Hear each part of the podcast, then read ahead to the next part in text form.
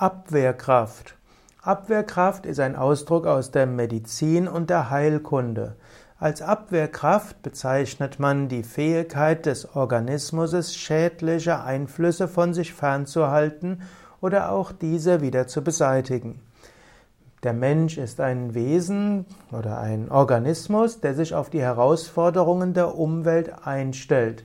Und die Umwelt gibt dem Organismus Nährstoffe, gibt dem Organismus Reize und die Umwelt gibt auch Stoffe, die nicht nur gut sind.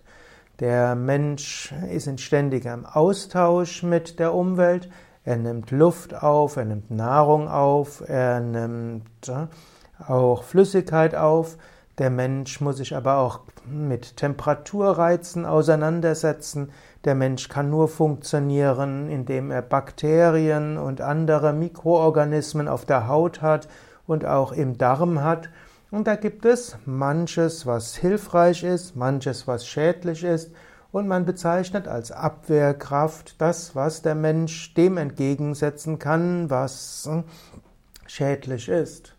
Eigentlich ist aber der Ausdruck Abwehrkraft nicht richtig, denn man nimmt dabei irgendwo an, dass der Mensch in ständigen Kampf ist gegen etwas.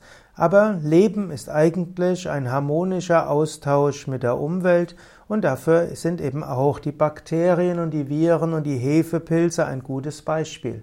Der Mensch hat ja hundertmal mehr Zellen mit nichtmenschlichem Erbgut an seinem Körper, als er hat mitmenschlicher DNA.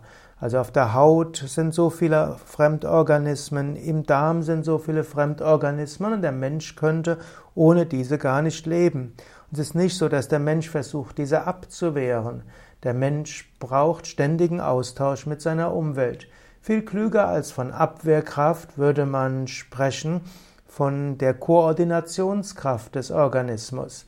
Denn krank wird der Mensch dann, wenn es ihm nicht gelingt, mit diesen Bakterien und so weiter gut zu leben. Es gibt auch bestimmte Bakterien, wie zum Beispiel Heliobacter pylori, der auch den Magen und den Zwölffingerdarm besiedelt, aber auch andere Teile. Im Normalfall ist dieses Bakterium unschädlich. Es gibt sogar einige Aussagen, dass Heliobacter pylori auch positive Aufgaben im Organismus hat. Nur wenn Magen oder Zwölffinger, Darm, Schleimhaut beschädigt sind, zum Beispiel durch Einnahme von Schmerzmitteln, zum Beispiel durch Einnahme von bestimmten Medikamenten, zum Beispiel durch übermäßiges Essen von schwierigen Nahrungsmittelkombinationen, dann kommt die da die, ja, die Schleimhaut durcheinander und dann kann plötzlich ein Heliobacter pylori größere Probleme bereiten. Also eigentlich ist der Ausdruck Abwehrkraft nicht übermäßig hilfreich, sondern es wäre schöner von Koordinationskraft zu sprechen, denn das ist das, was den Organismus auszeichnet. Es stimmt auch nicht, dass es einen sogenannten geschwächten Organismus gibt.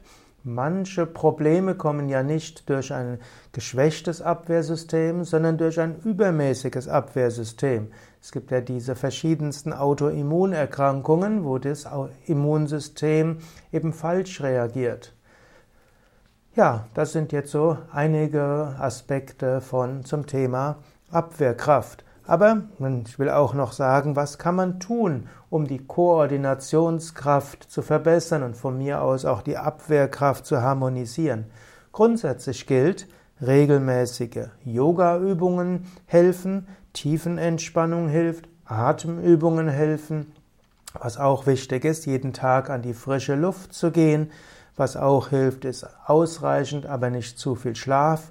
Und was auch gut ist, ist natürlich äh, auch eine gesunde Ernährung, vegetarisch, besser noch vegan, viel Frischkost dabei, genügend äh, Vollwert, also Vollkorn oder eben genügend Pflanzen im Sinne von Salaten, Gemüse, Obst und so weiter. Wenn man so eine gesunde Nahrung hat, wenn man jeden Tag Yoga übt und meditiert oder auch andere Körperübungen macht, dann hat man schon viel getan für eine gesunde Abwehrkraft.